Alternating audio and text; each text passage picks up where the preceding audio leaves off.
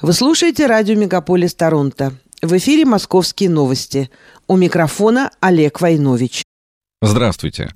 Главные новости Москвы прошедших двух недель августа пожары в Рязанской области и рост заражений коронавирусом. Из-за пожаров в столице чувствовался резкий запах гари, правда, будем честны, не такой сильный, как в 2010 году. Правда, тогда и задымление было гораздо мощнее. Временами видимость в городе из-за дыма не превышала 100-150 метров. В нынешнем году это просто похоже на утреннюю дымку. Пожары в Рязанской области к концу августа потушить не удалось, но, по словам местных властей, их взяли под контроль. Кроме того, резкое похолодание с начала сентября, а также первые осенние дожди должны улучшить ситуацию, уверяют синоптики. Что касается ковида, то в целом по стране и в Москве, в частности, отмечен резкий рост числа заражений. При этом подавляющее большинство заразились штаммом омикрон. Между тем, в Санкт-Петербурге ученые выявили у нескольких человек новый подвид вируса с признаками сразу двух штаммов. Его назвали дельтакрон. Пациенты переносят заболевание легко и без осложнений. Ранее главный научный сотрудник Центра имени Гамалеи Анатолий Альтштейн рассказал, что летальность от коронавируса в мире снизилась в 15 раз. Сейчас среднем она составляет 33%, а в некоторых странах всего 0,1%.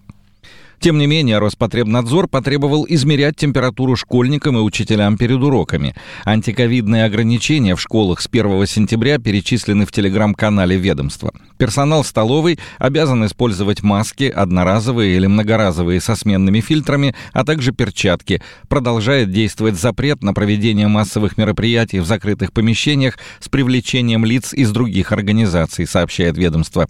При этом в школах больше не нужно соблюдать социальную дистанцию, а учителям не надо разрабатывать разный график начала уроков и перемен для сокращения числа контактов между школьниками. В пятницу 26 августа открылся 44-й Московский международный кинофестиваль. В прошлые десятилетия он вызывал большой интерес критиков и зрителей, но с годами постепенно терял свою значимость. Тем не менее, в этом году на киносмотр свои картины привезли представители разных стран, в том числе Германии, Франции и США – Фильмом открытия фестиваля стала лента «Сердце Пармы» режиссера Антона Мигердичева по роману Алексея Иванова. Закроет фестиваль работа южнокорейского режиссера Пак Чхан Ука «Решение уйти», отмеченное за лучшую режиссуру на Канском кинофестивале.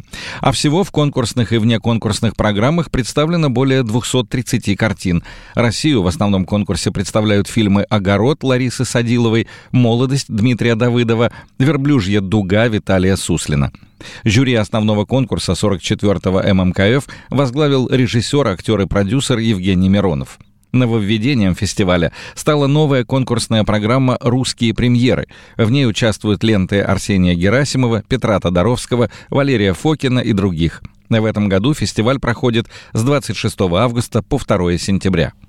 Большинство жителей Москвы, 79,9%, довольны положением дел в столице, показало исследование Russian Field. По информации Института социального маркетинга, одобрение получила и программа мэра Москвы «Мой район». Более 80% опрошенных считают, что ее надо продолжать. Эта программа создана для комплексного развития всех районов Москвы. Власти реализуют ее с учетом предложений жителей города. В программу включены благоустройство, строительство и капремонт соцобъектов, развитие транспортной инфраструктуры, реализация пространств для прогулок и отдыха, а также другие виды работ, направленных на улучшение качества жизни москвичей. Столичная экономика выдержала удар после ввода антироссийских санкций, безработица удержалась на минимальном уровне, сообщил мэр Москвы Сергей Собянин. Можно с уверенностью сказать, что никакого коллапса не наступит, заявил градоначальник. Он добавил, что большинство граждан продолжают работать и напомнил, что после ухода ряда компаний из России был взят на баланс города завод «Рено», также сохранены рабочие места в бывшем Макдональдсе. Мы ставим задачи продолжать развивать город так, как мы развивали до этого, и ни от каких программ отказываться не собираемся, подчеркнул мэр. Количество сделок на рынке аренды элитного жилья в Москве за 7 месяцев 2022 упало на 24% год к году, подсчитали в риэлторской компании Intermark Real Estate. По ее данным, в июле объем предложения высокобюджетных квартир в аренду в Москве практически не изменился, что подтверждает прежний прогноз компании относительно постепенного снижения темпа прироста предложения и его постепенной стабилизации. Если в феврале этого года прирост числа квартир за месяц был на уровне 33%, то по итогам июля показатель снизился до минимального уровня за последнее полугодие, составив 2%. При этом средняя цена аренды элитной квартиры в Москве в июле, по данным Интермарк, составила 370 тысяч рублей в месяц, поднявшись в сравнении с июнем на 3%, а за последние два года на 16%. В Москве прошли массовые задержания организаторов автопробега на элитных машинах. Участники планировали колонной из более 200 Феррари и Ламборгини выдвинуться в Подмосковье. Полиция сочла эту акцию несанкционированной и пресекла пробег еще до его начала.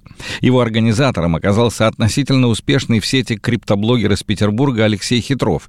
На своей страничке в соцсетях он писал, что состоится мероприятие, цитата, «где не просто будет сбор машин и много непонятных школьников, которые будут фоткаться, а закрытый автопробег, без лишних людей, но с интересной программой и автопати.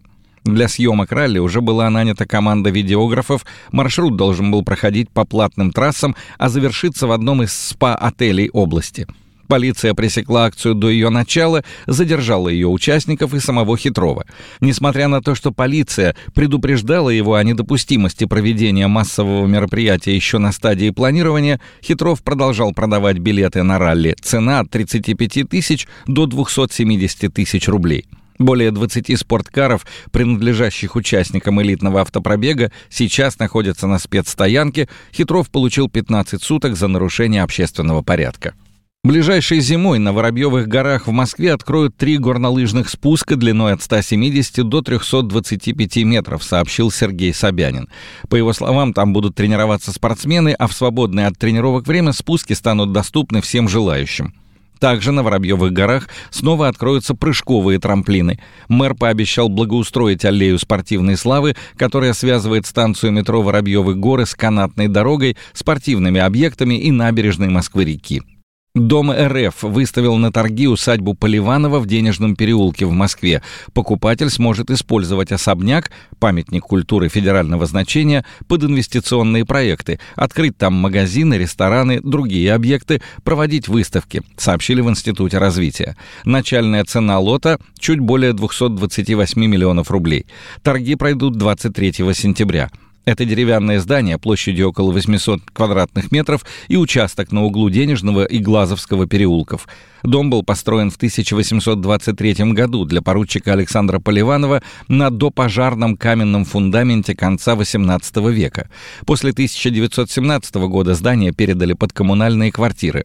В 51-54 годах реставрировали по типовым чертежам XIX века и воссоздали ограду и ворота. В начале 2000-х зданию вернули исторический цвет и восстановили интерьер, а также оборудовали систему контроля влажности.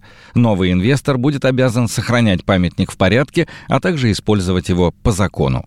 Возраст еще одного дома, героя романа «Мастер и Маргарита», раскрыт в телеграм-канале «Москва. Было. Стало». Речь идет о доходном доме Ильи Давидовича Пигита, больше известном москвичам как Булгаковский дом номер 302 БИС по улице Садовой. Как говорится в сообщении, Пигит построил дом в начале 1900-х годов, около 120 лет назад. Архитекторы Антонин Милков и Эдмунд Юдицкий – это было элитное московское жилье, квартиры сдавались в наем. После революции и национализации дом стал коммуналкой треста «Мосполиграф».